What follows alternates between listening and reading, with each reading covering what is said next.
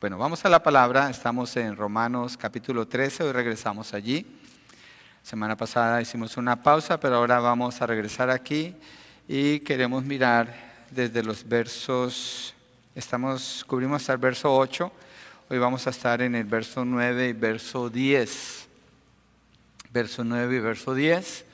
Parece que no contiene mucho, pero creo que hay ah, una porción aquí que es necesaria, es necesario establecer el origen de algunas de las leyes que están aquí, que son cuatro las que Pablo trata, y una que es, no es de los diez mandamientos, es de Levítico 19, pero vamos a mirar esas leyes. Esto en relación con el amor. El punto de lo que Pablo está haciendo aquí es que el, el amar al prójimo cumple con toda la ley, cumple con toda la ley. Así que ese va a ser nuestro enfoque. Dice así el texto, versos, voy a leer del 8 al 10 porque ese es el contexto completo. No deban a nadie nada, sino el amarse unos a otros, porque el que ama a su prójimo ha cumplido la ley. Porque esto, no cometerás adulterio, no matarás, no hurtarás, no codiciarás, y cualquier otro mandamiento en estas palabras se resume. Amarás a tu prójimo como a ti mismo. El amor no hace mal al prójimo, por tanto, el amor es el cumplimiento de la ley.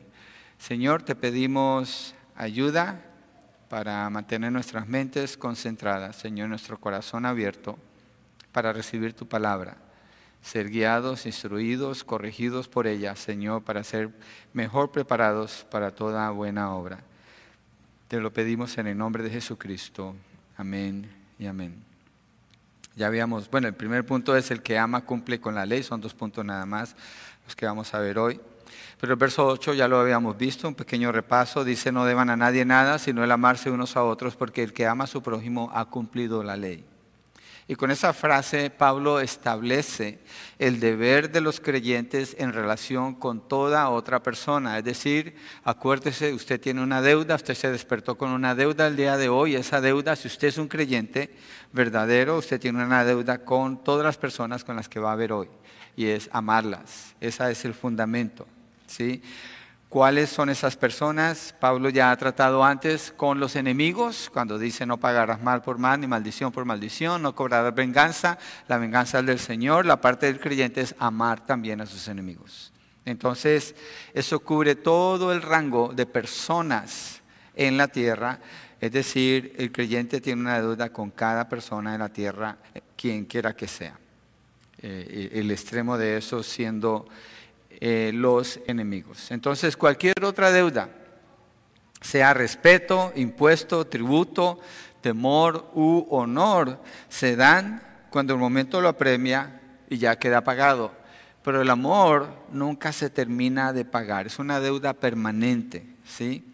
Se paga hoy, pero mañana hay que pagarla de nuevo, pasado mañana hay que seguirla pagando y así hasta que nos muramos vamos a tener que estar pagando esa deuda del amor. Pablo indica que así lo miremos, estamos en deuda.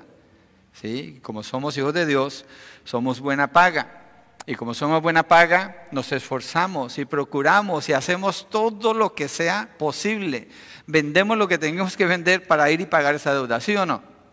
Ok, la deuda es el amor, entonces hay que pagar con el amor. Ese es el fundamento sobre el que se relaciona toda persona que ama a Dios con los demás. Y el que no ama, pues la palabra dice que es un asesino. Usted no quiere estar de ese lado, porque el que ama refleja que ama a Dios. Así dice primera de Juan capítulo 3. Entonces después al final vamos a llegar por allá. Pero tenemos que amar a nuestro prójimo.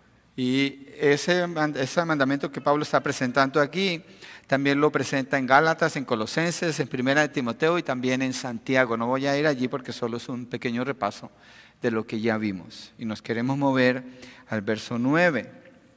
En el verso 9 el apóstol Pablo dice, porque esto, no cometerás adulterio, no matarás, no hurtarás, no codiciarás y cualquier otro mandamiento, hasta ahí vamos a hacer la pausa porque queremos mirar por qué Pablo usa estos mandamientos. Se está refiriendo a diez mandamientos que están en Éxodo capítulo 20 y a un mandamiento que está en Levítico capítulo 19. Entonces vamos a mirar por qué Pablo usa estos cuatro de los diez mandamientos que son los considerados como horizontales. ¿Se acuerdan? Hay mandamientos verticales. Vertical, una línea vertical la que va para arriba. Entonces es el creyente con Dios. Yo soy el Señor tu Dios, no tendrás otros dioses. No te harás imágenes de ninguna clase ni te postrarás delante de ella. No usarás el nombre de Dios en vano, trabajarás seis días y descansarás el séptimo día porque es el día del Señor. Esos son los cuatro verticales. Yo asumo que usted esto se lo sabe de memoria porque es un creyente. Un creyente debe conocer los diez mandamientos mínimo, de memoria y en orden. Y después Pablo se mueve a cuatro de los seis mandamientos que son horizontales. Es decir, esta es la relación del creyente con su prójimo. Pero Pablo no los da en el orden que aparecen en Éxodo 20, él da otro orden y queremos mirar el orden como él, como él lo puso allí. Entonces, él da estos cuatro mandamientos como una representación de la manera como el creyente ama al prójimo y obviamente eso es regulado por la ley de Dios. ¿sí? Y lo usa casi exacto como el Señor lo usa en Mateo 19, pero no vamos a ir allí. Entonces empecemos con el primero, dice no cometerás adulterio. Ese es el séptimo mandamiento que se refiere a la pureza sexual. Cuando dice no cometerás adulterio, está hablando de todo tipo de inmoralidad sexual. Hoy en día la sociedad tiene ah, como algo superficial no sé si decir sociedad o suciedad. Es un estándar diferente de cómo se relaciona un hombre y una mujer, sea quien sea. Dios regula esto en todas las personas. Y dice, no cometerás adulterio. La manera como se relaciona un hombre con una mujer en cuanto a la relación sexual para que sea amor verdadero, sola y exclusivamente puede suceder dentro del matrimonio, jamás afuera del matrimonio. Jamás. Yo recomiendo a las parejas, y se lo recomiendo a usted, yo no sé su pasado, pero si usted empezó su relación con su pareja en fornicación, es decir, teniendo relaciones sexuales antes de casarse, ustedes deben de pedirse perdón por ese pecado que cometieron, si es que no conocían al Señor cuando comenzó la relación así y después se casaron porque obviamente es una ofensa a Dios, es una ofensa el uno al otro y no hay amor, no puede haber amor. No puede haber amor cuando la ley de Dios es hecha es a un lado y usted busca algo que le complace a usted o es de su conveniencia. Nunca puede ser amor, eso no es amor, es imposible. El amor está regulado por la ley de Dios. El cumplimiento de la ley de Dios es amor. Entonces, si alguien empieza una relación así o tiene una relación así, no es amor. Está basado en el placer personal, en la conveniencia personal, pero no en el amor. El amor donde se origina en Dios. ¿Cómo conocemos el amor? En que Dios entregó a su Hijo Jesucristo, lo envió. Dios dio en esto conocemos el amor, no en que nosotros hayamos amado a Dios, sino que nos amó primero. En esto conocemos el amor en que aun siendo pecadores, Cristo murió por nosotros. No hay ninguna conveniencia en esas declaraciones de amor. Hay una acción de entrega de parte de Dios. El mundo, Hollywood, representa la manera de pensar de la sociedad en general, las, las películas, las telenovelas, la televisión y define el amor en términos opuestos a lo que es el amor en verdad. En sus películas, un hombre y una mujer se van a la cama y esto representa amor. Eso no es amor, eso es fornicación, eso es adulterio, eso es impureza sexual, eso no es amor. No puede haber amor ahí sin importar en lo absoluto, lo presentan así, si este hombre o esta mujer están casados el uno con el otro, si la relación es adúltera o no, lo presentan como si fuera amor. Así se define. Y esto es el producto de la revolución sexual aquí en Estados Unidos en los años 60, en la época de los hippies. De ahí viene esa revolución sexual. De la libertad, de las drogas, de la naturaleza, de ahí salen los tree huggers, los que abrazan los árboles y piensan que pueden salvar el planeta, ahí viene todo eso. Es un degenero, es algo falso, superficial, no tiene nada que ver con la verdad. pero se celebra como si fuera verdad.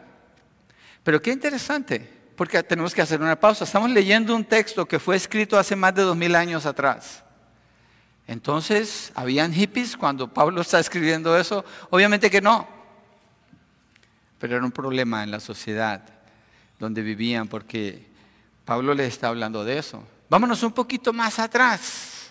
¿Cuándo se escribió esa ley? Con Moisés. ¿Cuántos años? Miles de años antes que Pablo escribiera esto. Quiere decir que el problema viene más atrás. Entonces, Dios da esa ley para regular las relaciones entre un hombre y una mujer, para que esa relación sea en amor. ¿Qué hace eso? Protege a esa pareja, los protege, los guarda. Fuera de allí simplemente ensucia la relación. Es algo sucio, es algo que es abominable delante de Dios. Entonces Dios restringe la maldad al establecer esas esas reglas, pero eso va mucho más allá de la ley de Dios. Y ahorita quiero moverme con ustedes un poquito para ver el origen de todo esto. Entonces, estamos de acuerdo, no hay verdadero amor en una relación adúltera o de fornicación. No es posible. Hay sentimientos, hay emociones, hay deseos, pero no puede ser amor. Porque todo lo que usted y yo hagamos, si no honra a Dios, no es amor. Porque el amor se manifiesta primeramente a quien amarás al Señor tu Dios con todo tu corazón, con toda tu mente, con todas tus fuerzas. Si lo amas a Él, vas a amar a tu prójimo de acuerdo a la ley que Él establece para regular y proteger las relaciones con el prójimo. Entonces es importante estar de acuerdo con Dios. Yo sé bien cómo piensa el mundo. Ojalá que usted lo sepa diferenciar también. Cuando usted ve televisión y usted ve que hay fornicación, su televisor no debería estar prendido. O cuando incita a la fornicación, al adulterio, o cuando celebra algo que tenga que ver con impureza sexual, no debería estar prendido su televisor en su casa. No debería de, porque está provocando al Señor y debe tener eso en cuenta. Es falta de amor al Señor, es pecado. El mundo así piensa, la iglesia no. El mundo así piensa en la relación entre un hombre y una mujer. ¿Y qué causa esto? ¿Qué creen que causa? Si la ley de Dios se quiebra. Bueno, déjenme dar un ejemplo de la ley de Dios. Dios. Dios estableció leyes que gobiernan el universo, ¿cierto? Una ley que conocemos son la ley de la gravedad. ¿Cuántos de ustedes creen en la ley de la gravedad? ¿Qué importa si usted crea o no crea? Yo también levanto la mano. ¿Qué importa si usted cree o no cree? Y doesn't matter. Eso no importa. Lo que importa es que esa ley está allí, gobierna la fuerza de gravedad. Y alguien dice, yo no creo en la ley de gravedad y se sube a un edificio allá arriba y se tira. ¿Quién va a quedar quebrado? ¿La ley de la gravedad o esa persona? Ok, igual es en lo moral, es igualito en lo moral.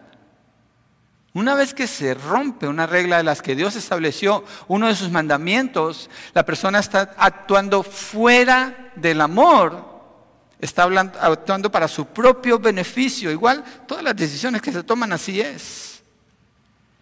Entonces lo que el mundo piensa en cuanto a como ellos definen el amor, debe ser basura para el creyente.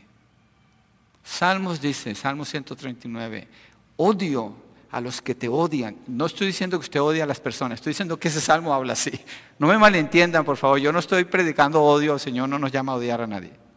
El punto es este, el salmista dice, odio lo que tú odias, amo lo que tú amas. El creyente debe detestar lo que Dios detesta y hablar de eso como lo que es. No con menosprecio, no con odio, no por herir a las personas, no. Pero la verdad hay que usarla como Dios nos la da.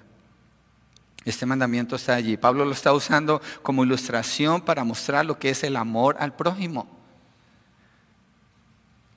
Pablo lo está usando así.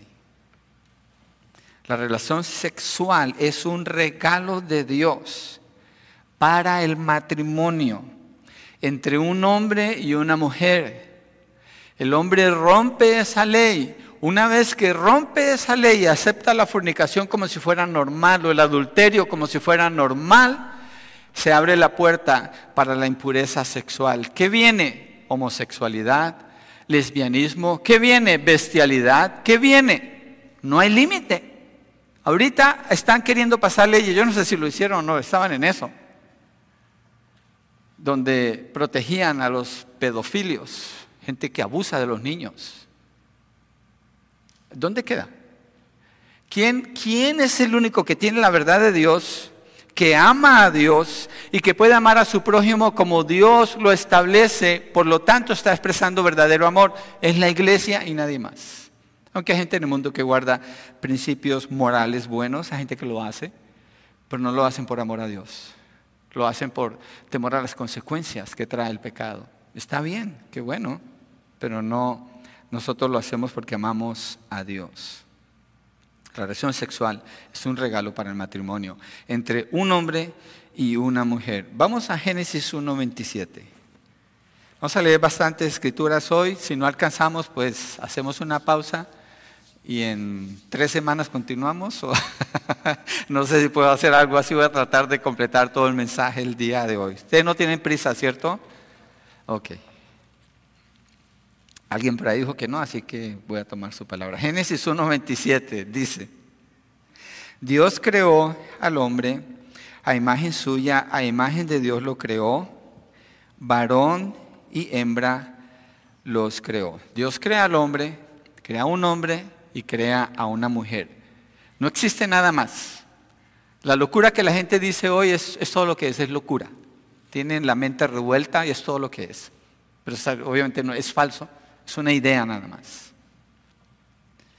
Pero Dios creó a un hombre y a una mujer. ¿Y qué hace Dios con el hombre y la mujer? Los bendice y les da la capacidad de tener hijos. Mire verso 28. Dios los bendijo y les dijo, sean fecundos y multiplíquese, tengan hijos. Es el regalo de la relación sexual dentro del matrimonio, algo puro que viene del amor de Dios hacia el hombre y hacia la mujer. Es un regalo de Dios para ellos, pero no fuera de allí. Y vamos a ver cómo esto se desarrolla, porque usted dirá, ¿y cómo sabemos esto del matrimonio? ¿Acaso no es algo que inventó la sociedad? Yo no lo veo en la Biblia, yo sí lo veo. Ahorita lo vamos a ver, quiero que lleguemos ahí. Vamos a capítulo 2, verso 18 al 22. Entonces, el Señor, eh, eh, una pausa aquí, mire, capítulo 1 narra la creación en seis días. Dios crea todo, crea hasta el sexto día y el séptimo lo declara como un día santo. Llegamos al capítulo 2 y el hombre está solo. Usted dice, ¿qué pasó? En el capítulo 1 había creado al hombre a la mujer, en el capítulo 2 el, el hombre está solo. Es la manera como Moisés escribió el libro. Primero escribe la narrativa de la creación en general, toda la creación. Y después en el capítulo 2 explica de manera específica la creación del hombre, porque la creación del hombre es diferente de los peces, es diferente de las aves, es diferente de los animales. Cuando Dios creó el mundo animal, Dios dijo y fue, o dijo que la tierra produzca animales, o que el mar produzca peces, y que haya aves Así creó Dios a los animales. No tienen alma. Cuando un animal se muere es como una piedra, se murió y ya. Ahí dejo. Yo sé que hoy en día la gente piensa al revés, piensa que los animales son personas, pero no son. Es lo que son. Pero el ser humano, cuando Dios creó al ser humano, dice que Dios formó, Dios no dijo, sea el hombre, Dios formó al hombre, lo formó del polvo de la tierra. De allí Dios lo formó. Y después de que Dios lo formó, respiró aliento de vida, es decir, su espíritu, le dio de su espíritu para que tuviera vida y el hombre viene a ser un ser viviente. Dice la palabra que Dios hizo al ser humano a su imagen y a su semejanza. Los animales no tienen ni la imagen ni la semejanza de Dios y no tienen alma. Solamente el ser humano. Esta es una de las áreas más atacadas de las verdades de Dios, porque si se logra atacar esto, entonces usted puede vivir como un animal, porque al cabo los animales son como la gente, la gente es como los animales, nadie le rinde cuenta a nadie, entonces está bien la inmoralidad sexual, no hay problema. Entonces es importante establecer estas verdades desde Génesis que sostienen el orden de la creación, sostienen los propósitos de Dios aquí en la tierra para todos. Verso 18 al 22 del capítulo 2. Entonces el Señor Dios dijo, no es bueno que el hombre esté solo. Le haré una, ¿cuántas? Una ayuda adecuada. Un hombre y una mujer. Uno, nada más. El Señor Dios formó la tierra, bueno, habla de los animales, el hombre le pone nombre a los animales. Verso 21, entonces el Señor Dios hizo caer en un sueño profundo sobre el hombre y éste se durmió y Dios tomó una de sus costillas y cerró la carne en ese lugar. De la costilla que el Señor Dios había tomado del hombre, formó una mujer y la trajo al hombre. Dios hizo al hombre del polvo de la tierra. Dios hizo a la mujer de una costilla del hombre. La mujer ni siquiera fue hecha de la tierra, fue hecha del hombre. Esto es completamente separado y diferente del mundo animal, completamente separado. Es, es, diferente, completamente diferente. Hay una relación aquí entre el hombre y Dios porque Dios lo hizo a su imagen y semejanza. Y Él establece así la relación entre un hombre y una mujer. Y la trajo él, ella, Él le trajo esta mujer al hombre aquí.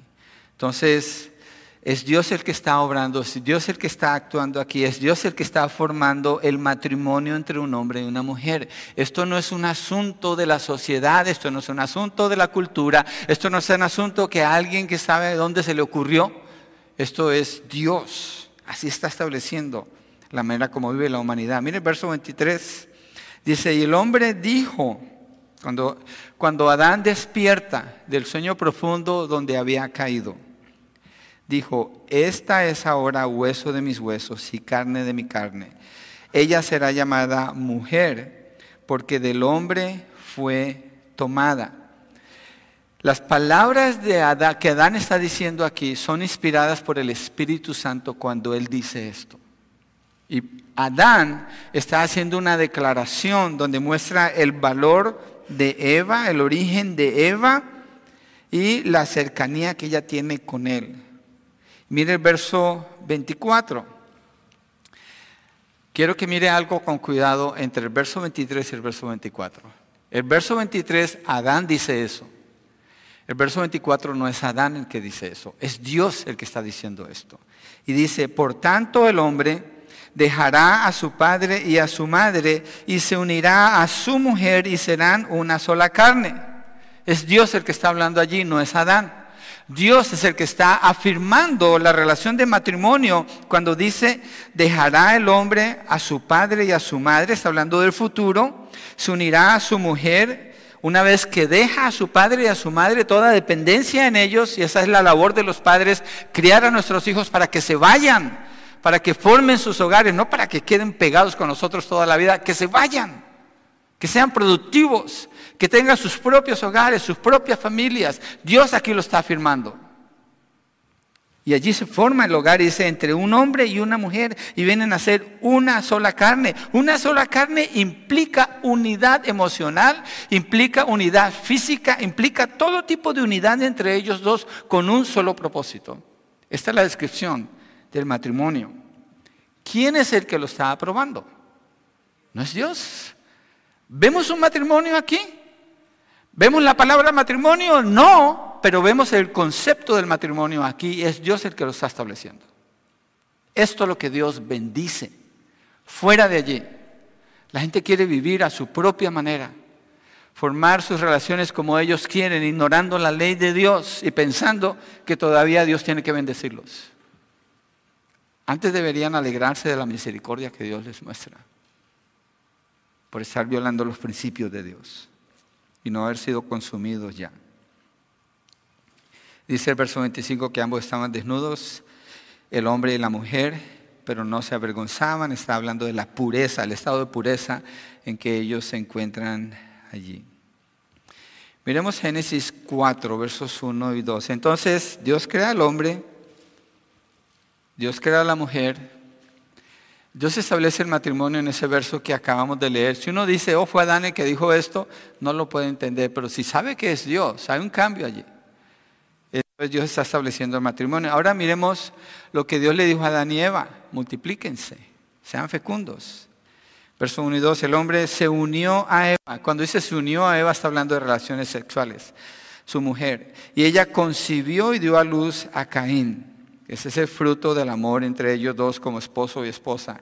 Y dijo, he adquirido varón con la ayuda del Señor. Después dio a luz a Abel su hermano y Abel fue pastor de ovejas y Caín fue labrador de la tierra. Sus dos primeros hijos aquí están, son producto de su relación como matrimonio. Ellos tienen matrimonio, ellos tienen un hogar, ellos tienen una familia. Cuando esto se rompe, ¿en qué cae el mundo? Fornicación, adulterio, homicidio. No me sé el número de memoria, pero son millones el número de bebés que han sido asesinados por sus mamás y sus papás participando en el asesinato de esos bebés por mujeres que quedan embarazadas fuera del matrimonio y ese embarazo es una inconveniencia para ellos. ¿Hay amor? ¿Puede haber amor en eso? Obviamente que no hay amor. No hay amor, no puede haber amor. Fuera de lo que Dios estableció, el hombre no puede lograr nada de lo que Dios quiere darle. Al contrario, está corriendo en la dirección opuesta. Se está alejando de Dios. Aquí tenemos un hogar. Esta es la primera familia que vivió en la tierra. Adán y Eva y Caín y Abel, sus dos primeros hijos. Esta es la primera familia. Estos son personajes reales. Esto no es una ilustración que Moisés escribió. Esto es real. Adán fue un hombre, así como usted y yo, un hombre que vivió aquí en la tierra. Eva fue una mujer como las mujeres que hay aquí, que vivió aquí en la tierra y fue la mujer de Adán. Ellos formaron un matrimonio, tuvieron un hogar. ¿Por qué estamos mirando esto? Porque la ley que estamos revisando es no cometerás adulterio. Pero esa ley está así nada más porque Dios quiere hacerle la vida difícil a la gente. No, tenemos que ir al origen, a la, a la creación para mirar ¿Por qué Dios establece esas leyes? Para proteger a la sociedad, porque cuando las personas se relacionan en amor, el amor que viene de la ley de Dios, entonces Dios bendice.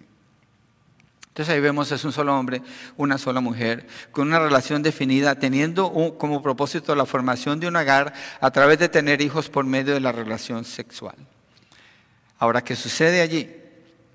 Miramos un degenero porque Adán y Eva han pecado en el capítulo 3. En el capítulo 4 dice de los hijos, y hay un degenero súper rápido. Génesis 4, 19, vamos a encontrar un declive en la sociedad. Génesis 4, 19 dice, Lamec tomó para sí, ¿cuántas mujeres? Dos mujeres. Es la primera descripción de bigamia que encontramos en la Biblia. Tomó dos mujeres. Esto es completamente fuera del propósito de Dios. Completamente fuera. Rompió todos los propósitos de Dios. Lamec es un descendiente de Caín.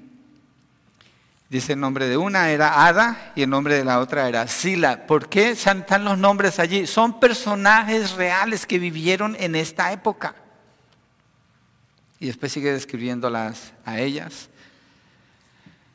Miremos en el verso 23 y 24 para ver el declive que sucede aquí más todavía. Lamec dijo a sus mujeres, Ada y Zila, oigan mi voz, mujeres de Lamec, presten oído a mis palabras, pues he dado muerte a un hombre por haberme herido y a un muchacho por haberme pegado. Aquí ya estamos hablando de homicidio. Si siete veces es vengado Caín, entonces Lamec lo será setenta veces siete. Salirse de la ley de Dios, salirse de los propósitos de Dios, solamente produce muerte. Y uno sigue mirando, es, la única dirección que lleva. Si usted está llevando una relación en fornicación, déjeme decirle, usted está en maldición. Usted es maldito, usted es maldita por Dios. Salmo 7 dice que Dios está airado todos los días contra el impío. Tiene sus almas preparadas contra él, las ha afilado y las puede dejar ir en cualquier segundo cuando Él quiera. Dios no está obligado por tenerle a usted con vida. ¿Por qué quiere provocar a Dios? Abandone su pecado y busque el amor de Dios mejor. No cometerás adulterio está implícito en Génesis 2 con la formación de una compañera para Adán y la declaración del Señor en el verso 24, hecha en términos singulares, un hombre y una mujer dentro de un matrimonio, no plurales, no plurales. Por tanto, dejará el hombre a su padre y a su madre, quiere decir que no vive en la casa de sus padres, que no depende de sus padres, que ha formado su propio hogar, es decir, ha comenzado un matrimonio, entonces ya tiene una mujer. No cometerás adulterio. El orden de la creación que Dios estableció con Adán y Eva, un hombre y una mujer, para formar el matrimonio, es lo que gobierna el mandamiento número 7. No cometerás adulterio. Esto nos ayuda a entender de dónde viene el mandamiento número 7, no cometerás adulterio. Eso nos lleva de nuevo al tema de Pablo cuando está tratando con la iglesia de Roma acerca del amor. El amor es el fundamento de toda relación. La obediencia a Dios es el fundamento que hace posible la manifestación del amor. Por tanto, amar es manifestar la ley de Dios. Y ese amor se manifiesta desde el corazón, como enseña Jesús en Mateo 5, vamos allí, no me estoy alejando del mandamiento, no cometerás adulterio, es el mismo. Pero quiero que miremos otra faceta que es mucho más profunda en cuanto al adulterio, en cuanto a la fornicación. Mateo 5, 27 al 28. Usted dirá, bueno, yo no estoy en una relación de fornicación, yo no estoy con otra mujer, yo tengo a mi esposa o yo estoy soltero y estoy bien. Miremos aquí, dejemos que Dios sea el que analice el corazón. Versos 27 y 28 de Mateo 5, esta es la predicación del, eh, del monte, las bienaventuranzas, esto está después de las bienaventuranzas, y dice así, ustedes han oído que se dijo, no cometerás adulterio, ese es el mandamiento que estamos viendo. Pero yo le digo que todo el que mire a una mujer para codiciarla, ya cometió adulterio con ella en su corazón. ¿De acuerdo a este texto donde comienza el adulterio? Es en el corazón. Es en el corazón. Esta persona está pecando desde su corazón. Dios está juzgando su corazón. Dios está juzgando su corazón. Entonces el adulterio comienza en el corazón, la fornicación comienza en el corazón. Eso es lo que nos está mostrando la ley. La ley descubre el corazón, lo muestra lo muestra. Mire Mateo 5, 31 al 32 en relación con el adulterio. También se dijo, cualquiera que repudia a su mujer, que le dé carta de divorcio, aquí incluye el divorcio, pero yo les digo que todo el que se divorcia de su mujer, a no ser por causa de infidelidad, la hace cometer adulterio. Y cualquiera que se casa con una mujer divorciada comete adulterio. Esto tiene más implicaciones, pero este es el mandamiento en general. ¿Por qué Jesucristo está hablando así? Porque los fariseos enseñaban, no cometerás adulterio. Si no cometas adulterio, no vas a tocar a una mujer que no sea tu esposa, pero con los ojos ellos estaban adulterando, deseando a otras mujeres que no eran su esposa. Y hoy en día no hay que ir muy lejos. En los teléfonos eso abunda. Los hombres son presa de eso. Cuando no cuidan su corazón en pureza, lamentablemente parece que es algo común entre las mujeres el día de hoy. Dios está juzgando el corazón. Y esas personas dicen que aman a Dios, aman a Dios, aman a Dios. Y miran a su prójimo como un objeto sexual para su propia satisfacción fuera del matrimonio. No aman a Dios. O piensan que aman a Dios o están en muchos problemas si es que de verdad son hijos de Dios, necesitan salir de allí. ¿Qué del divorcio?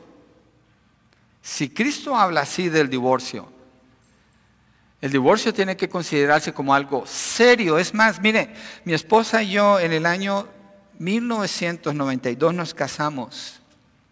Tuvimos un problema serio en el año 1993. Se mencionó la palabra divorcio y esta fue la determinación entre ella y yo. Jamás vamos a usar esa palabra en nuestro matrimonio porque ofende a Dios. Jamás. Y fue la última vez que se usó. Se usó una vez y fue la última. ¿Por qué? ¿Qué libertad puede tomarse un creyente de hablar de lo que Dios odia? Dice Malaquías que Dios odia el divorcio. ¿Qué libertad tiene un creyente de levantarse contra Dios mismo y decir, no, mira, yo voy a hablar como yo quiero? No hay amor, no hay amor.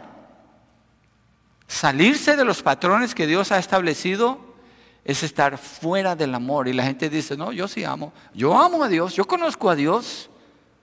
De acuerdo a lo que Pablo está diciendo en Romanos capítulo 13, está hablando, tú amas a Dios, muéstralo. ¿Cómo? Cumpliendo la ley. No a tu manera, cumpliendo la ley. La ley dice no cometerás adulterio. Entonces el adulterio comienza en el corazón. Cuando un hombre mira a una mujer que no es su esposa y la desea, ya cometió adulterio en el corazón, debe abandonar eso. Miren Malaquías 2, 13 al 16, para que no piense que yo me lo estoy inventando. Malaquías 2, 13 al 16. Hoy en día, divorciarse, nomás consigue un abogado. ¿Cuál es la razón para divorciarse? La que quiera. No le gustó porque en la mañana se ve bien desgreñada, la quiere divorciar, pues venga y nomás le cobramos no sé cuánto. Así es. Es el mismo problema que Jesucristo está enfrentando aquí. Ellos, los, los fariseos, cargaban una carta de divorcio, la tenían casi que en el bolsillo y se la mostraban a la esposa. Mira, nomás, nomás la tenían así amenazada. Jesucristo está tratando con ese problema. No hay amor ahí, no hay amor. Hay una separación de Dios al hablar de eso, al aceptarlo como si fuera parte del lenguaje normal. Y hoy en día lo vemos en sobreabundancia. La mayoría de los compañeros de mis hijos cuando estaban en las escuelas tenían padres divorciados. Una gran minoría tenían padres juntos de un solo matrimonio.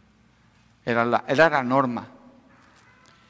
Yo me acuerdo cuando yo estaba en la escuela, yo era la excepción en la escuela porque mis padres se divorciaron cuando yo tenía 11, 12 años por infidelidad sexual. Yo era, la, yo era la excepción en medio de todos, porque todos tenían a sus padres juntos. Ahora es al revés. Ahora que tiene sus padres juntos es, ¿están juntos sus papás de veras? Mi esposa y yo cuando cumplimos nuestro décimo aniversario pusimos un letrero, un amigo le puso un letrero al minivan que teníamos 10 años y todavía estamos casados con unas latas colgando atrás y haciendo ruido por toda la ciudad, celebrando que teníamos 10 años de casados. Ahora tenemos 31 casi. Y la gente dice, wow, ¿tanto tiempo llevan casados? Debería ser al revés. Gloria a Dios, se supone que así es el matrimonio. Se supone que eso es. Cuando obedeces el mandamiento de no cometerás adulterio, que empieza desde el corazón. Se supone que eso es lo que es. Malaquías 2.13 al 16, el Señor está hablando con el pueblo de Israel que ha sido infiel hacia Él y le dice, y esta otra cosa hacen, cubren el altar del Señor de lágrimas, llantos y gemidos, porque Él ya no mira la ofrenda ni la acepta con agrado de su mano. Y ustedes dicen, ¿por qué? Porque el Señor ha sido testigo entre tú y quién? La mujer, en singular, la mujer de tu juventud contra la cual has obrado deslealmente, aunque ella es tu compañera y la mujer de tu pacto. ¿Sabe cómo se rompe un pacto? ¿Sabe qué es un pacto de acuerdo a la Biblia? Un pacto es algo que se hace donde el símbolo que garantiza la eficacia del pacto son animales que ponen y los matan, los cortan en dos. ¿Qué indica eso? Si tú rompes el pacto, tú estás muerto. Eso es lo que está diciendo el pacto. Pero hoy en día se habla del divorcio como si no fuera un pacto, como que, como que el matrimonio fuera un contrato. Hacemos un negocio, firmamos y cuando no me gusta, pues ¿dónde firmo para salirme de ahí? Es horrible. No cometerás adulterio.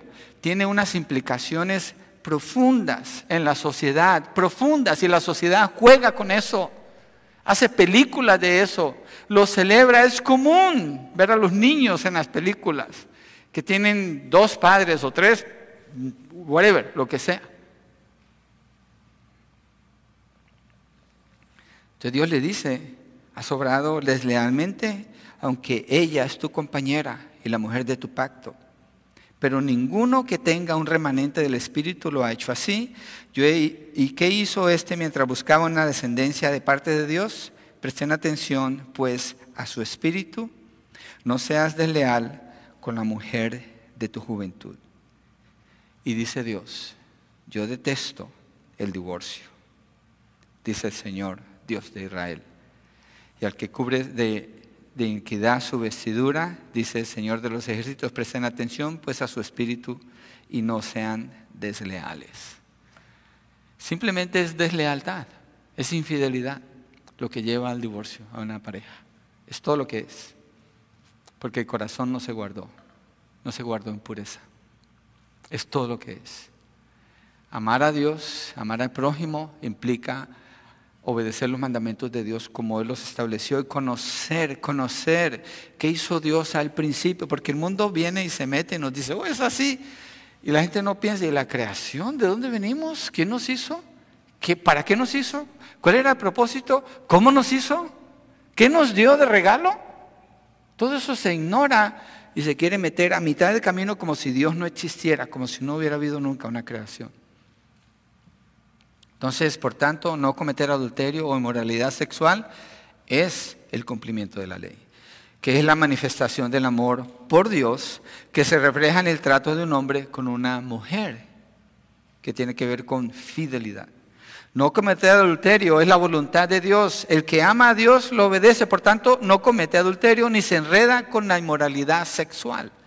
Al obedecer a Dios, entonces, se relaciona bien con su prójimo en base al amor, en este caso un hombre y una mujer, porque esto es específico, un hombre y una mujer. Todo el cochinero que el mundo hace, eso es basura. Es basura, porque nomás los está ensuciando, le está causando dolor, le está causando daño, está causándoles muerte, los está separando de la realidad de la vida, los está llevando lejos. Entonces la iglesia no se mete allí. La iglesia es luz para alcanzarlos a ellos y mostrarles el camino de Dios. Pero la iglesia tiene que estar bien definida. ¿Qué es esto que Dios dice? ¿Qué significa esto no cometerás adulterio? B. No matarás. Ese es el sexto mandamiento en Éxodo capítulo 20. Cuando Dios creó a Adán y a Eva después de haber creado los animales, no había muerte.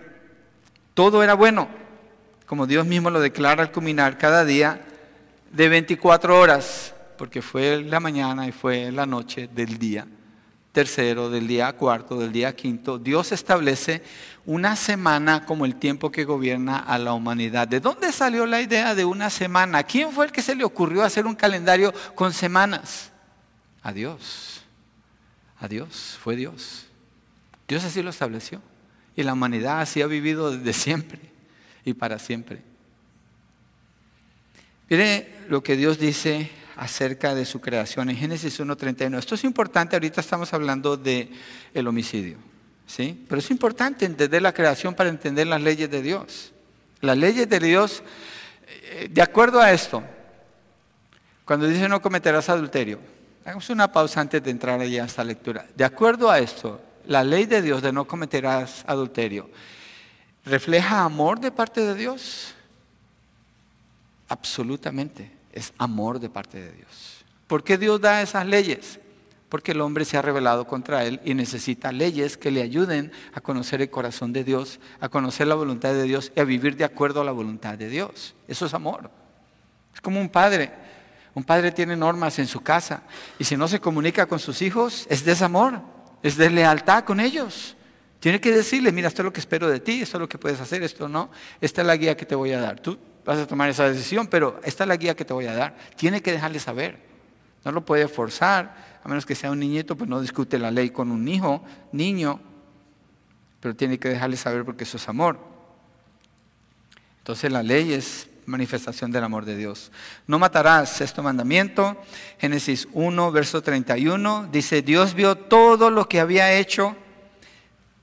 Todo lo que había hecho es desde el día primero hasta el día sexto. Eso incluye las estrellas, los ángeles ya han sido creados para entonces. Eso incluye el cielo, la tierra, los peces, el aire, el agua. Las nubes no, porque no había nubes en ese entonces. Nomás había agua subterránea que salía. Creó los animales, al hombre, y era bueno, dice, y era bueno en gran manera, y fue la tarde y fue la mañana el sexto día. Si Dios dice que era bueno en gran manera, ¿creen ustedes que había muerte a este punto? ¿O se le han mentido toda su vida? Yo no creo que usted haya creído esa mentira, la mentira de la evolución, que es una religión en sí mismo, la evolución es una mentira. ¿Quién está viviendo con Adán y Eva en el Edén? Los dinosaurios están viviendo con ellos, los tigres están viviendo con ellos, los leones están viviendo con ellos, las ovejas están allí igual con el resto de los animales, los cocodrilos son parte del jardín. Allí están, en armonía. ¿Cómo sabemos eso? Miremos un poquito más, y es bien sencillo. Mira, una vez estaba hablando con una persona, esta persona decía, no, Dios hizo la creación y, la soltó en el proceso de la evolución y los animales eran feroces y se mataban unos a otros y después al tiempo hizo al hombre. Yo le decía, tú no le crees a Dios. No, no, sí, sí, es que esta persona dice que esta palabra, tú no le crees a Dios. No, tú no le crees a Dios. Le dije, lee Génesis, presta atención, créele a Dios para que puedas creer que lo que Dios hizo todo era bueno y lo hizo en seis días, literales, 24 horas, es lo que dice el texto. ¿Qué dice Hebreos? No vamos allí, lo voy a mencionar nada más. Déjenme hago esta pregunta, ¿usted estuvo cuando Dios hizo la creación? Obviamente que no, ni yo.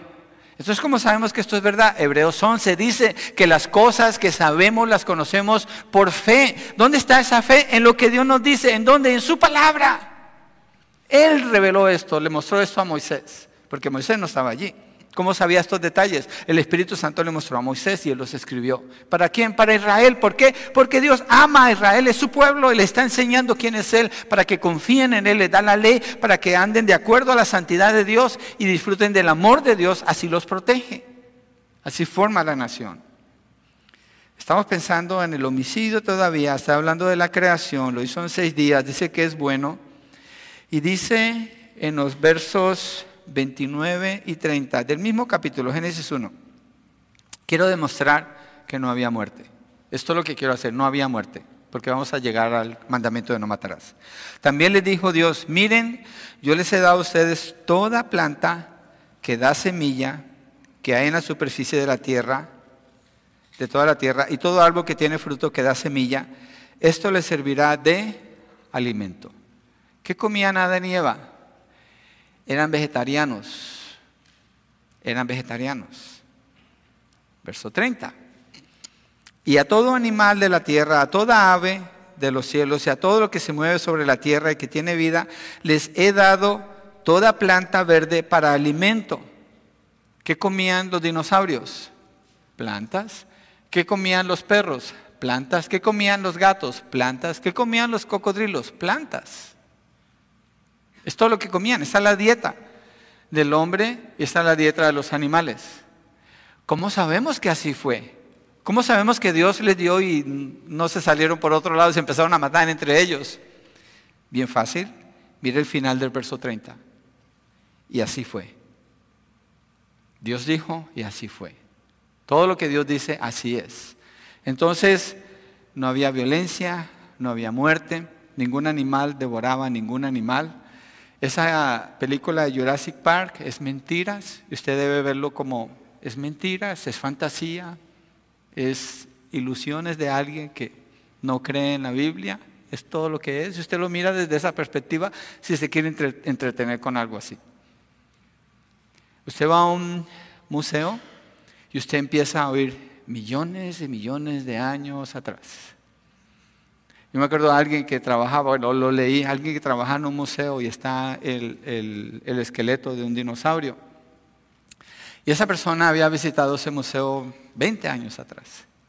Y cuando volvió con uno de sus nietos, el que estaba presentando la exhibición, dice, y este dinosaurio tiene 15 millones de años. Y dice, güey, güey, güey, espérate. ¿Cómo que 15 millones de años? Debe tener por lo menos 15 millones y 20 años, porque hace 20 años yo estuve aquí y me dijiste que eran 15 millones de años. Bueno, solo Elizabeth entendió el chiste que quería contar. Entonces sigamos aquí. no es mi tarea echar chistes. La tierra fue creada en seis días. Dios descansó el séptimo día. Nos da las genealogías. Esto es un paréntesis porque me metí allí. Y cuando se hacen las cuentas, la Tierra tiene entre 6.000 y 7.000 años de edad. Lo de millones de años es falso, es mentiras. Está hecho de manera demoníaca, satánica y diabólica, con la intención de robarle a usted el concepto de la creación de Dios y alejarle de creer en Dios. Es falso. ¿Habían dinosaurios? Claro que sí, hay fósiles por todas partes. ¿Habían animales gigantescos? Sí, claro que sí. Pero vivían, aquí están comiendo juntos. El alimento de ellos es las plantas. Dios así, solo Dios, se los dio. Ok. ¿Por qué estamos hablando de esto? No estamos perdidos, ¿cierto? Estamos hablando de no, cometer, no matarás, no cometerás adulterio, ya lo vimos, no matarás. Está hablando de la muerte. ¿Cómo que no matarás? ¿De dónde sale esto? Bueno, Adán y Eva en el capítulo 3 pecan contra Dios, Dios les da un mandamiento. Uno, tienen todas las plantas, tienen todos los frutos, tienen todos los animales, tienen paz, prosperidad, salud, cuidado, protección, el clima perfecto, ni ropa tienen, están felices allí. Pero da un mandamiento, no comerán del árbol del conocimiento del bien y del mal, porque el día que coman de ese árbol ciertamente, y ahí se introduce por primera vez en la escritura la palabra muerte, ciertamente morirán ese día. Entonces Dios está diciendo, ustedes si desobedecen, ustedes van a causar la muerte, no Dios. Dios dijo, y si Dios no cumple con lo que Él está diciendo, es un Dios injusto y tendríamos que dejar de creer en Él. By the way, antes de seguir adelante, mire, si usted no cree lo que Génesis 1, 2 y 3 dicen, ¿cómo va a creer el resto de la Biblia? ¿Cómo va a creer las demás páginas? No va a tener sentido la Biblia. Entonces Adán y Eva pecan contra Dios y es cuando entra la muerte. ¿Quiénes fueron los primeros muertos en la historia de la humanidad? Mire Génesis 3, 21. El Señor Dios hizo vestiduras de piel para Adán y su mujer y los vistió. ¿De dónde sacó Dios estas pieles? Son animales. Dios mató posiblemente dos animales y le trajo esa piel a ellos. El texto no dice, algunos comentaristas asumen que pudo haber sido corderos, porque eso va en línea con lo que el Señor enseña más adelante acerca de la salvación. Entonces hubo muerte allí. ¿Por qué? porque Dan y Eva estaban avergonzados el uno con el otro, porque habían desobedecido a Dios. ¿Qué hicieron ellos? Ellos respondieron con desamor, no amaron a Dios. Dios les dice, no hagan esto. Ellos se independizan de Dios. Una persona que es independiente es una persona súper desamorosa. Es la más desamorosa es la persona que es independiente, porque no depende de Dios, porque no ama a Dios, porque no funciona con la familia de Dios, es pecaminoso. Adán y Eva se independizaron de Dios y quisieron explorar y conocer ellos mismos el bien y el mal por su propia experiencia en lugar de obedecer a Dios y causaron la muerte. Dios trajo la muerte y maldice la tierra. Ella queda maldecida con dolor en sus partos. Ustedes dan testimonio de eso, las que son mamás, que es así hasta el día de hoy. Y al hombre lo maldijo diciéndole, con el sudor de tu frente te, te ganarás el pan de cada día, estableciendo que el hombre es el que sostiene su casa y que le va a costar mucho trabajo poder hacerlo. Los hombres damos testimonio de eso. Entonces, el pecado de desamor produce la muerte. Cuando Dios dice no matarás, está protegiendo a la humanidad para que no caigan desamor con Dios. Y el desamor con Dios y la independencia de Dios siempre lleva a la muerte. Veamos el primer muerto, el primer ser humano que murió en, Génesis capítulo 4, verso 8. Caín dijo a su hermano Abel, vayamos al campo. Y aconteció que cuando estaban en el campo, Caín se levantó contra su hermano Abel y lo mató. La primera persona que muere en la humanidad es un homicidio. Imagínense, de un estado de perfección, de perfecta inocencia, de protección, de abundancia, de amor, de bondad, todo lo que Dios puede darle al hombre, ahí está. El hombre rechaza a Dios cuando no lo obedece y desata una cadena de muerte. Ya lo vimos con el adulterio, lo vemos aquí con el homicidio. Ellos vivían, podían haber, Abel pudo haber vivido hasta casi mil años y murió joven porque su hermano lo mató. Y Caín es maldecido por Dios en el versos 9 al 12. Entonces el Señor dijo a Caín, ¿dónde está tu hermano Abel? Y él respondió, miren la arrogancia de este hombre. No sé, ¿Soy yo acaso guardián de mi hermano? Así responde el arrogante cuando se le pide cuentas. No sé, ¿acaso yo soy eso? Y el Señor le dijo, ¿qué has hecho? La voz de la sangre de tu hermano clama a mí desde la tierra. Cuando hay muerte, esa sangre está clamando a Dios directamente. Ahora pues, maldito eres de toda la tierra, que ha abierto su boca para recibir de tu mano la sangre de tu hermano. Dios maldice a Caín en ese momento. Cuando cultives el suelo no te dará más su vigor, vagabundo y errante serás en la tierra. Vemos la muerte como entra aquí por Adán y Eva al desobedecer a Dios, eso causa muerte. No cometerás adulterio, no matarás, es separarse de Dios y va a causar muerte en sus vidas. Para el capítulo 6, después de que el hombre continúa buscando su propio camino, dice la palabra que todos los habitantes de la tierra de continuo tenían sus pensamientos para el mal y Dios dice que los iba a destruir. Y los destruye con el diluvio. Génesis capítulo 6, Dios envía el diluvio, salva a ocho personas que es Noé, su esposa, sus dos hijos y sus esposas. Pero quiero que miremos otro episodio de la muerte en Génesis 9, verso 6, donde dice, la pena de muerte.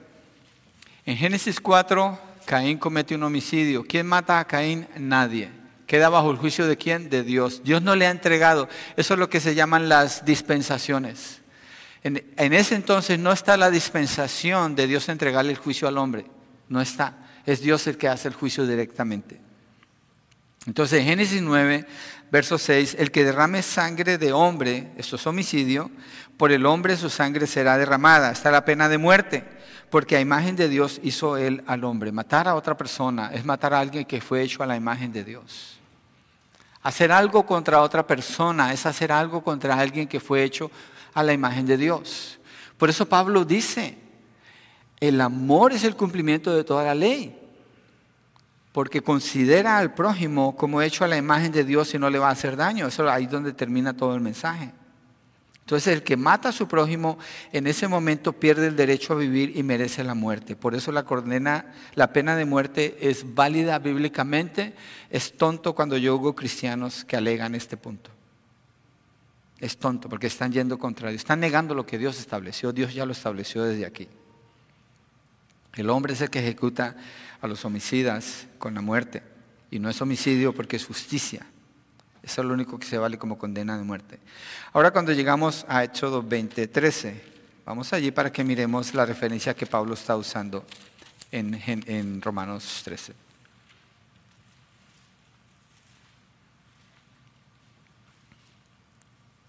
Dice, no matarás. ¿Tienes razón encontrar esa ley aquí?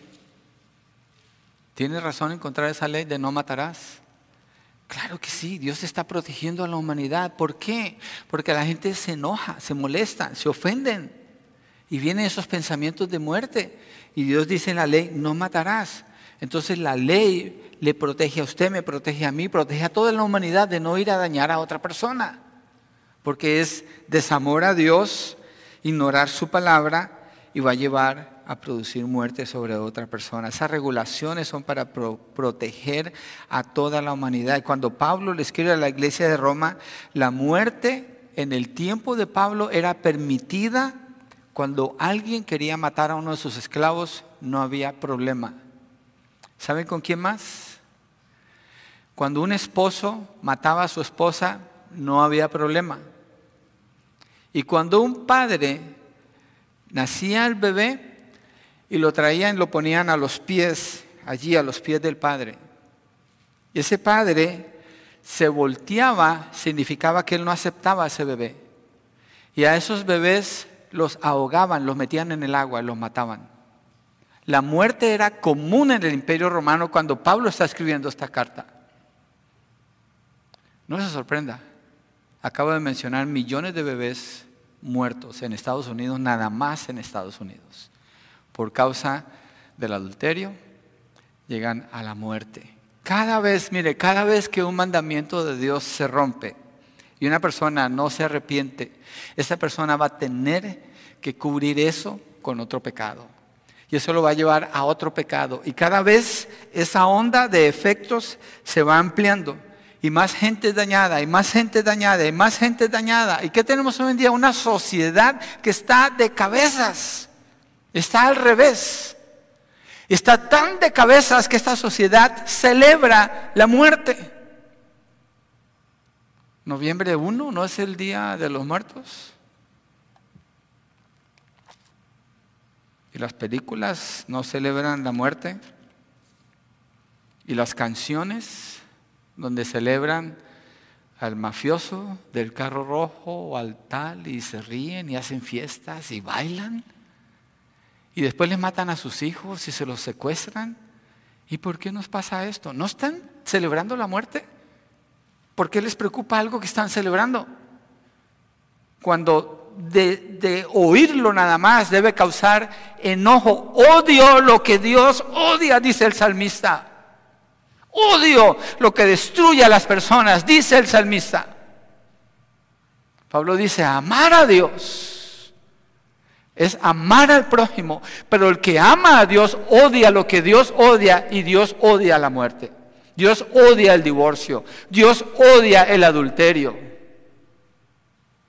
Hay una pasión, una entrega por servirle a Él y ser como Él y lo manifiesta en la manera como ve el mundo alrededor y termina como odiando a las personas, no, amándolas porque siente compasión por ellas, porque sabe el dolor que causa, porque sabe la miseria que trae, porque sabe la oscuridad espiritual, el encadenamiento que eso trae a las personas por vivir fuera del propósito de Dios. Eso es amor. El amor no es algo pasivo, el amor es algo apasionado entregado, completo. Así lo manifestó Dios cuando entregó a su Hijo. Cuando Cristo murió en la cruz, Él murió con pasión. Él estaba apasionado por las personas por las que estaba muriendo, porque su pasión era obedecer al Padre. Y el Padre le dijo que entregara su vida para demostrar su amor a la humanidad. Cuando Pablo habla de esto en Romanos, hay mucho en las palabras que él está diciendo y está tratando con problemas sociales serios. Y nosotros no estamos lejos, estamos peor, estamos peor. La sociedad, no la iglesia, porque la iglesia es la única que puede ser luz en medio de tantas tinieblas. Es una aberración que una persona disponga de la vida de otra. Y mucha gente está celebrando ahora los que mataron a 1.400 israelitas, cuando dicen libertad a Palestina. Yo no voy a tomar lados políticos aquí. Yo lo que estoy diciendo es, hacer eso es celebrar el asesinato de 1.400 personas inocentes en Israel. Obviamente eso se extiende más a la guerra, a otras familias, pero me estoy basando en eso nada más, en eso. ¿Cómo un creyente puede aprobar tal aberración? ¿Cómo un creyente puede pensar que eso está bien? Obviamente no sucede entre nosotros. Asumo que no. Entonces Pablo va más allá al afirmar que el que ama a su prójimo cumple la ley al no matar. El que no la cumple por no amarlo, entonces es un homicida. Primera de Juan 3, 15 al 16, ya lo vimos hace dos semanas. Pero miremos lo que el Señor Jesucristo enseñó en Mateo 5, 21 al 22. Una pregunta que me gusta hacerle a las personas cuando quiero compartir de la salvación de su alma. Les pregunto, ¿cómo estás tú ante la ley de Dios? Y les pregunto, ¿has matado alguna vez a alguien? Solamente una vez hablé con una persona que se había matado a otras. Solamente una vez. Pero por lo general no es así. Y las personas dicen, yo no, yo no, no, yo no he matado a nadie. Entonces lo llevo a este texto, Mateo 5, 21, 22. Porque no queremos caer en el, pozo de los hipócritas y decir, uff, mira esos que hacen todo eso, nosotros no. Miremos qué dice el Señor. Verso 21, 22. Ustedes han oído que se dijo a los antepasados, no matarás. Aquí está el mandamiento.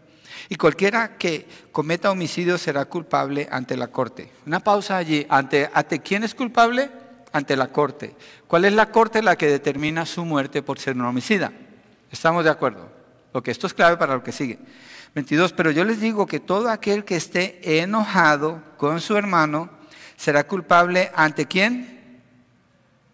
Wow, el enojo lleva a una persona a ser culpable ante la corte. ¿Quién es culpable ante la corte? Me regreso de nuevo, verso 21. Ustedes han oído que se dijo a los antepasados no matarás y cualquiera que cometa homicidio será culpable ante la corte. De nuevo, verso 22, pero yo les digo que todo aquel que esté enojado con su hermano será culpable ante la corte. Lo está llamando homicida. Está usando el mismo lenguaje el Señor cuando describe una cosa y la otra. Y cualquiera que diga insensato a su hermano será culpable ante la corte suprema, le subió más. Y cualquiera que diga idiota será merecedor del infierno de fuego. Los otros por lo menos tienen corte, este ya no tiene nada. Le está declarando el infierno, la condenación eterna donde no hay salida. El que odia a su hermano está hablando del prójimo. El que usa una palabra para insultar a otra persona es un homicida, de acuerdo a este texto. Entonces cuando yo uso esto le ayuda a entender a las personas, ¿tú has sentido alguna vez rencor contra otra persona? La mayoría vamos a contestar que sí. ¿Alguien te quedó mal? ¿Alguien te traicionó? ¿Alguien habló mal de ti? ¿Alguien hizo algo contra ti? La respuesta es que sí. De acuerdo a tu propia confesión, tú eres un homicida. De acuerdo a tu propia confesión y como Cristo lo califica, tú eres culpable de la corte, eres culpable de la Corte Suprema y eres digno de irte al infierno. Pablo dice, no matarás. Pablo dice no cometerás adulterio. Pero si nosotros lo tomamos de una manera superficial, ignorando la creación que nos lleva hasta estos mandamientos, cómo son dados por el Señor, por el amor de Dios, entonces nos podemos quedar en lo superficial. Yo nunca he matado a nadie. A lo mejor sí, a más de uno, en su corazón. Es lo que pasó con Caín en Génesis 4. Cuando Dios le habla acerca de su pecado, no quiso escuchar. Escuche hoy usted acerca de su pecado y déjelo a un lado porque es desamor. Y no amar a Dios es no amar al prójimo y le hace un homicida. Y a mí también. Caín tenía que lidiar con su corazón, con el odio. Y él no quiso escuchar. Y lo dejó allí en su corazón. Y eso lo llevó a qué? A la muerte. Y hay personas que son homicidas en su corazón toda su vida, sin matar físicamente a otra persona, pero son homicidas. Viven como homicidas y mueren como homicidas. Como creyente usted no puede, repito, no puede odiar a su prójimo sin importar quién sea, no puede.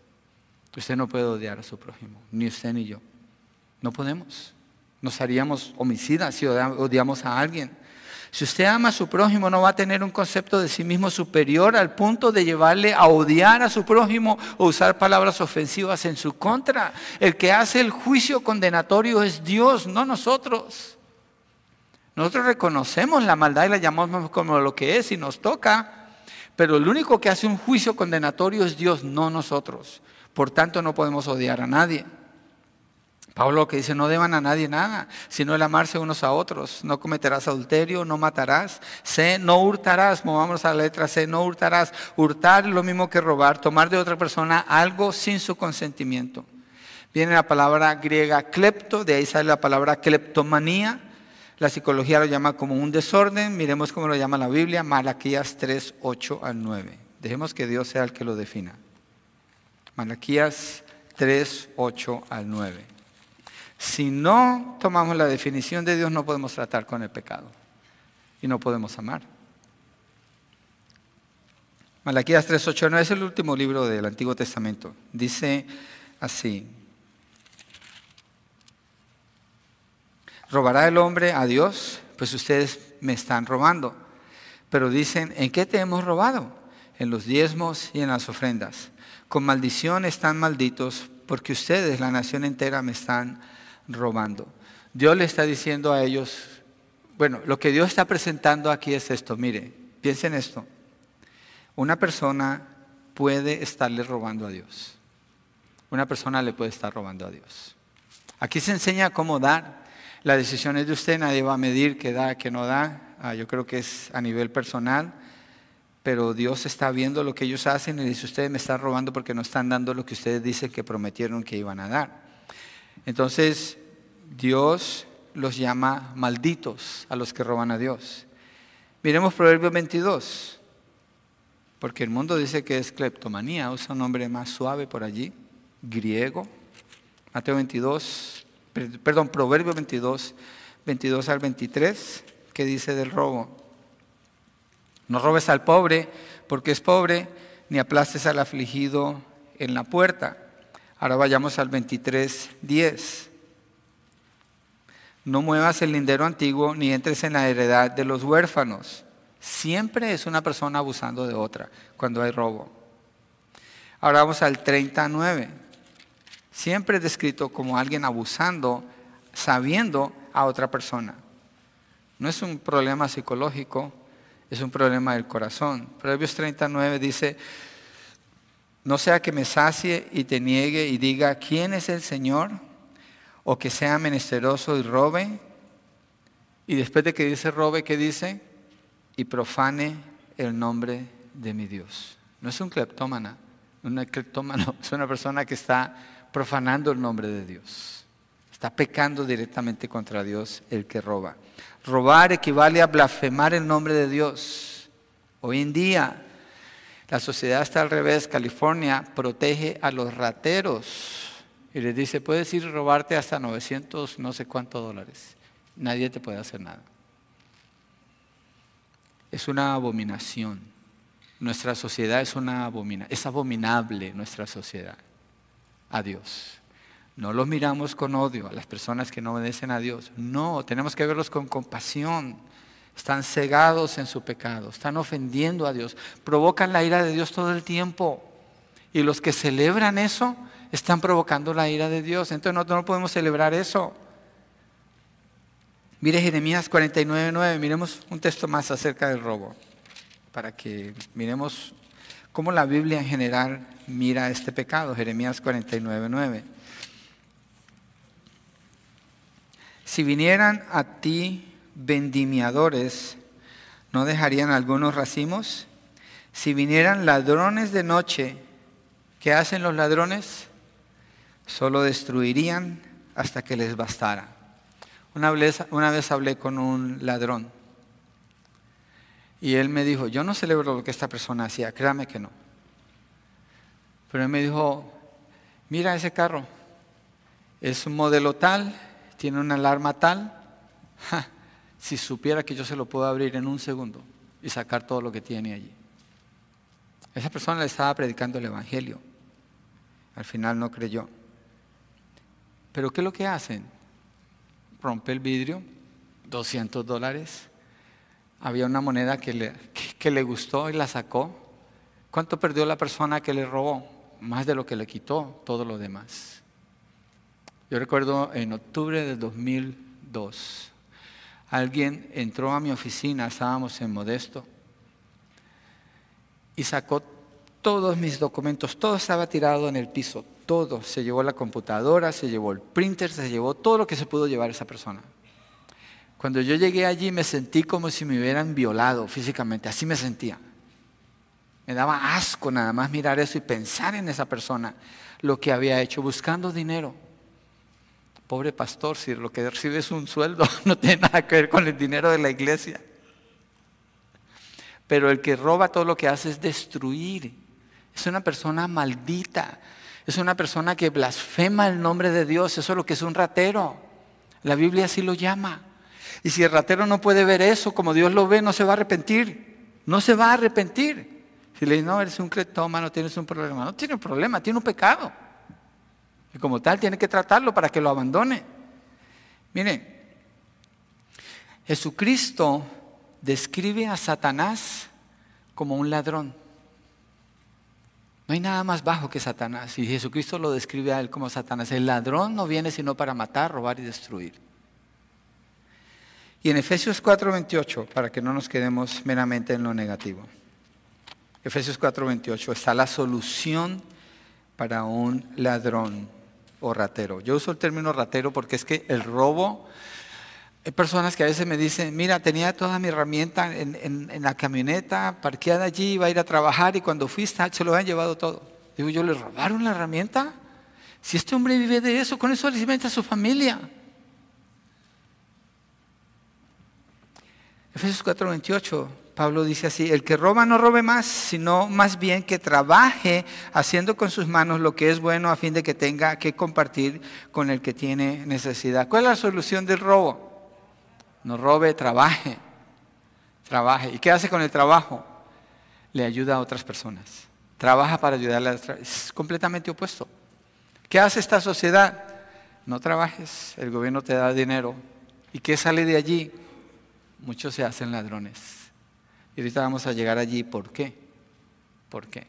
La palabra dice que no trabaje, que no coma. ¿Sí sabe por qué dice eso? El que no trabaje, que no coma.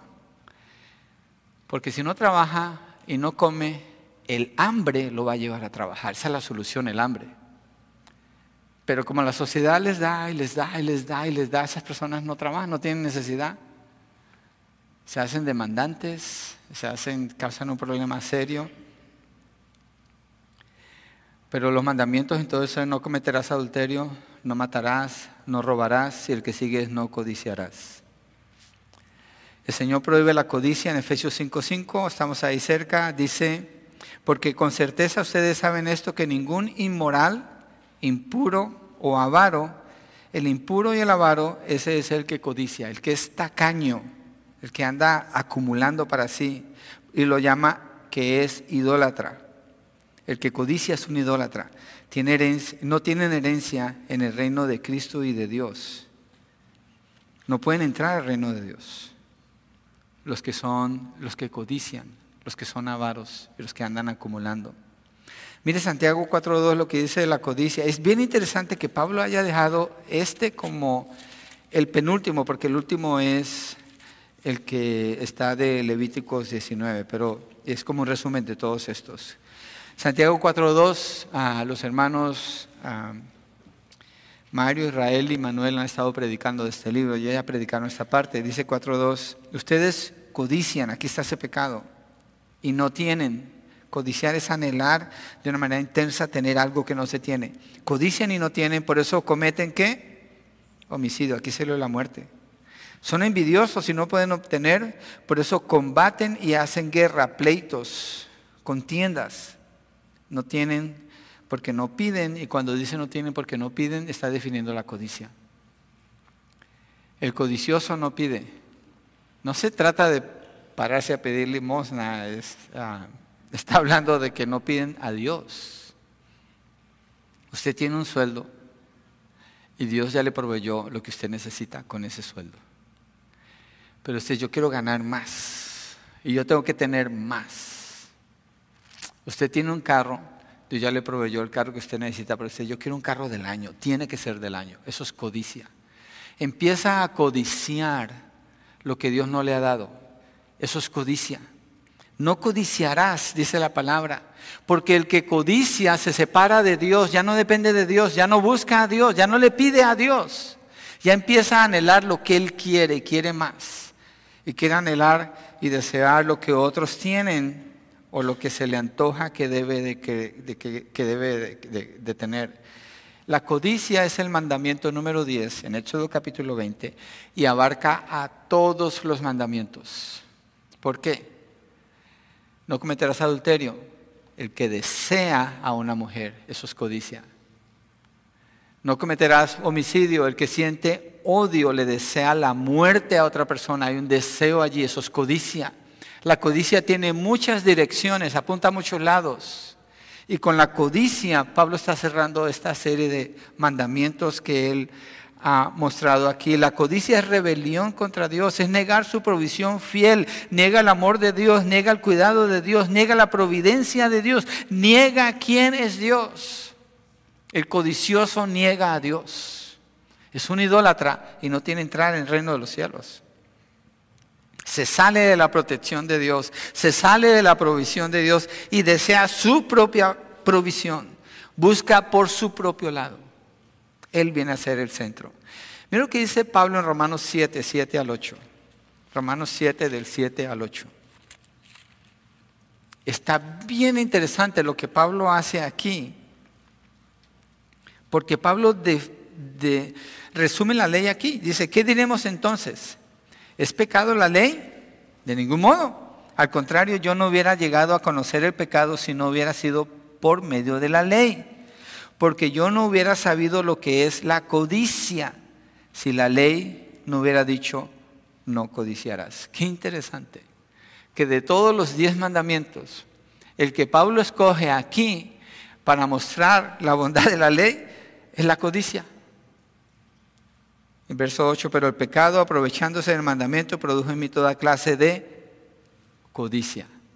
De allí parten todos los pecados, porque aparte de la ley, el pecado está muerto. ¿Dónde vemos el principio de la codicia en la historia de la humanidad? Génesis 3, 6, Satanás le miente a Eva y le dice, con que Dios dijo que no puedes comer de ningún árbol y ella le dice, no, nomás del árbol del conocimiento del bien y del mal. Y Satanás, y, si comemos de ese vamos a morir, Satanás dice, no, no vas a morir, le miente. Sino que te vas a hacer como Dios, conociendo el bien y el mal por tu propia experiencia. Independízate de Dios. Tú no tienes que obedecer a Dios. Tú no tienes que esperar la provisión de Dios. Tú no, tienes, tú no necesitas la provisión de Dios. Mira, tienes todos los árboles, yo lo estoy diciendo, no lo necesitas. Agarra el que Dios no te dio. Busca ese. Ten descontento con lo que tienes y busca lo que no tienes. Y vete por eso y acumula y agarra. ¿Y qué hace Eva? Mire, vamos allí. Vamos a Génesis 3, 6. Ustedes dijeron que no tenían prisa, así que Génesis 3, 6 dice, cuando la mujer vio que el árbol era bueno para comer y era agradable a los ojos y que el árbol era deseable, esta es la codicia. Aquí está la codicia. Era deseable para alcanzar sabiduría, tomó de su fruto y comió. Ella deseó, ella codició. Codiciar es querer tener algo que Dios no le está proveyendo a usted. Eso es la codicia. Y Pablo dice, no cometerás adulterio, no matarás, no robarás y no codiciarás. La codicia es el fundamento de todos los, los pecados. Allí comienza. Allí comienza el pecado cuando ella va y mira algo que Dios no le dio. Es el comienzo de la caída de la humanidad. ¿Qué más podemos identificar antes de Eva con la codicia? Satanás deseó sentarse en el trono de Dios. Codició ser como Dios. Usted puede codiciar queriendo ser como otra persona. Usted puede codiciar teniendo envidia de otra persona. Usted sabe que es codicioso cuando usted no celebra los triunfos de otra persona y le molesta que esa persona tenga triunfo. Usted es un codicioso. Usted codicia cuando se queja de lo que tiene ahora y asume que Dios no le ha provisto lo que usted necesita aunque esté pasando en medio de una prueba. Eso es codicia. Usted codicia cuando no está contento con su esposa y lo demuestra porque anda mirando por otro lado a otras mujeres. Eso es codicia. Tiene muchas manifestaciones y prácticamente envuelve a todos los mandamientos la codicia. Regresemos allí a Romanos 13, verso 9, para movernos hacia el final. Y dice Pablo, después de la codicia, y cualquier otro mandamiento en estas palabras se resume. Amarás a tu prójimo como a ti mismo. Amar al prójimo como a sí mismo se demuestra como cumpliendo la ley. Y la ley nos prohíbe. No matarás, no cometerás adulterio, no robarás, no mentirás, no codiciarás. ¿Qué dice el mundo hoy en día, por ejemplo, en la crianza de los hijos? No le diga no, lo va a traumar. y yo miro los diez mandamientos y Dios me dice, no matarás. Ah, no debo imitar a Dios en la crianza de mis hijos cuando Dios me dice no. ¿Por qué nos dice que no? Porque somos codiciosos. ¿Por qué nos dice que no? Porque somos adúlteros. ¿Por qué nos dice que no? Porque hurtamos. ¿Por qué nos dice que no? Porque somos asesinos. Por eso nos dice que no. Y la ley nos protege de que nos movamos en libertad con eso, porque eso es lo que sale del corazón de las personas. Entonces, para amar al prójimo, lo que hacemos es que obedecemos la ley y no seguimos los deseos de nuestro corazón. Y terminamos haciendo que amando al prójimo. Hacemos bien, edificamos, suplimos, ayudamos, Mostramos compasión, misericordia, bondad, así como Dios es, porque le obedecemos a Él. Nos movemos en favor a nuestro prójimo. La ley allí nos lleva. Querer cumplir la ley es querer hacerle bien a nuestro prójimo. Eso es lo que es cumplir la ley. Y la palabra dice, ama a tu prójimo como a ti mismo. Una, rapidito, piensen en esto. ¿Usted es sincero y sincera en su amor por usted mismo? ¿Se miente usted? ¿Se cobra ventaja usted en alguna manera? ¿Oculta algo de usted de usted mismo? Es un amor puro, ¿cierto? Incomparable. Ama a tu prójimo como a ti mismo. Así debes amar a tu prójimo, sin esconder nada en el corazón, sin desear nada en tu corazón que no te pertenece, sin hacer ningún espacio para hacerle daño. Procura su bien, que se vea bien, que se sienta bien, que crezca. Celebra sus triunfos. Anhelas lo mejor para esa persona buscas lo mejor para esa persona. Y lo dice la palabra cuando habla de la actitud de Cristo, que sea la actitud que haya en nosotros. usted no duda de ese amor, entonces ese es el cumplimiento de la ley. Segundo, ya vamos a terminar, el amor no hace mal al prójimo. Verso 10, el amor no hace mal al prójimo. Pablo está resumiendo todo lo que ha dicho, por tanto el amor es el cumplimiento de la ley. Dios dijo esto en Levíticos 19, verso 18, lo voy a leer rápidamente para que ustedes miren que Pablo no está saliendo con leyes nuevas, él se está refiriendo a lo que Dios le dijo a Israel cuando iban en el desierto. Dice, no te vengarás, bueno, del 17, no odiarás a tu compatriota en tu corazón. Dios es que está dando esa ley a Israel. Ciertamente podrás reprender a tu prójimo, pero no incurrirás en pecado a causa de él.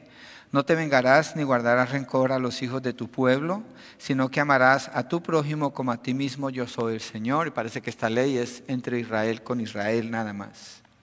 Pero más adelante Dios le dice, también al extranjero lo amarás y lo aceptarás porque tú fuiste extranjero también en una tierra donde eras esclavo. Entonces, la ley de Dios se basa en el amor. La ley de Dios no es algo legalístico, seco, frío, lejano un montón de reglas de sí y no. Está hablando del amor, del corazón. Eso es lo que está hablando Dios. Dice en 1 Juan 4, 19 al 21, nosotros amamos porque Él nos amó primero. Si alguien dice, yo amo a Dios, pero aborrece a su hermano, es un mentiroso.